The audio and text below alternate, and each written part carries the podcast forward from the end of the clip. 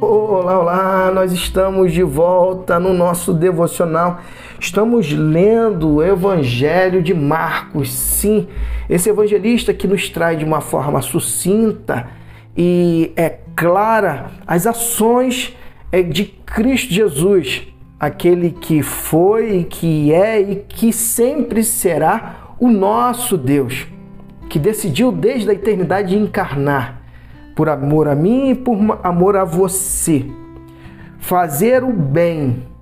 Essa é uma forma, por exemplo, de quebrar todo e qualquer paradigma, todo qualquer modelo estabelecido pela uma sociedade é, distante de Deus.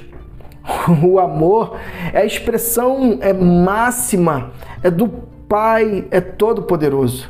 Ele é amor em sua essência.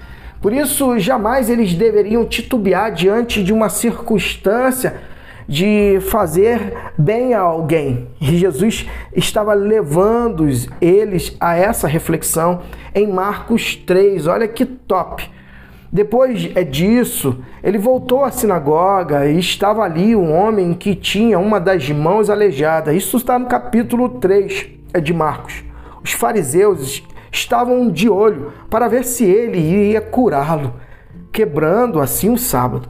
Ele disse ao homem eh, da mão aleijada: Fique aqui, onde todos possam vê-lo.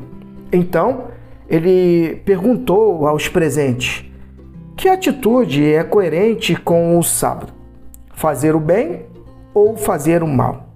Ajudar as pessoas ou deixá-las sem ajuda? Ninguém disse nada. Ele os encarou um a um, indignado com a religiosidade inflexível deles. E então ordenou ao homem: estenda a mão. Ele a estendeu. Ela ficou perfeita.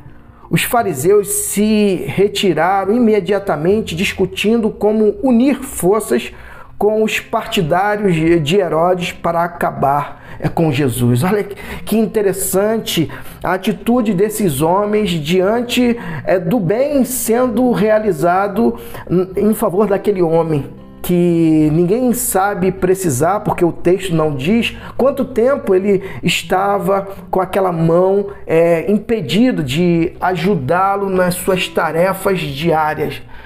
A necessidade daquele homem era evidente, mas aqueles é, que estavam ali para questionar Jesus, para colocá-lo em xeque, não estavam preocupados em fazer o bem.